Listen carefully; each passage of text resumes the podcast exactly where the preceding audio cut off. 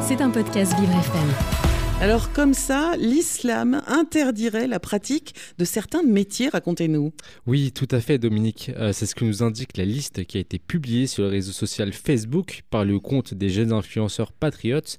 On peut y découvrir des métiers comme banquier, avocat, trader, juge ou même tatoueur à travers cette liste. La liste sous forme de vidéo a été partagée plus de 5000 fois sur le réseau social. On peut trouver d'autres informations similaires sur des blogs ou même des forums. Mais est-ce que c'est vraiment vrai tout ça, Steven? Difficile d'imaginer qu'il n'y ait aucun musulman qui exerce ces métiers. Alors Dominique, vous l'avez dit, je connais moi-même des avocats musulmans, on peut déduire que la liste est donc caduque.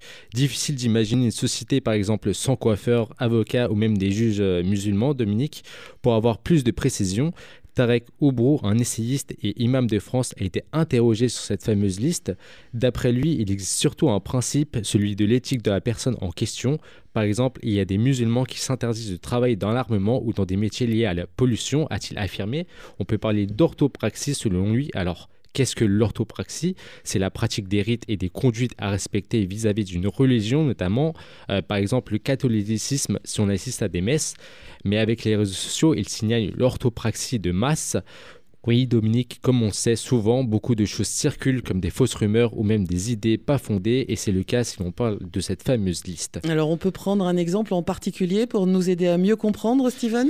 Tout à fait, Dominique. Alors, Prenons l'exemple d'un commerce qui vendrait de l'alcool. Si l'on parle d'éthique, un musulman peut refuser d'y travailler car il ne veut pas consommer d'alcool, mais c'est à nuancer car en fait ça dépend de la nécessité et du contexte. Si sa situation économique ne lui permet pas, par exemple, il y, a la, règle, mais il y a également son application en fonction des personnes, des nécessités et des besoins, a affirmé Tarek Oubrou. On peut également trouver une autre interprétation dans laquelle il est possible de vendre de l'alcool pour un non-musulman sans en consommer pour autant.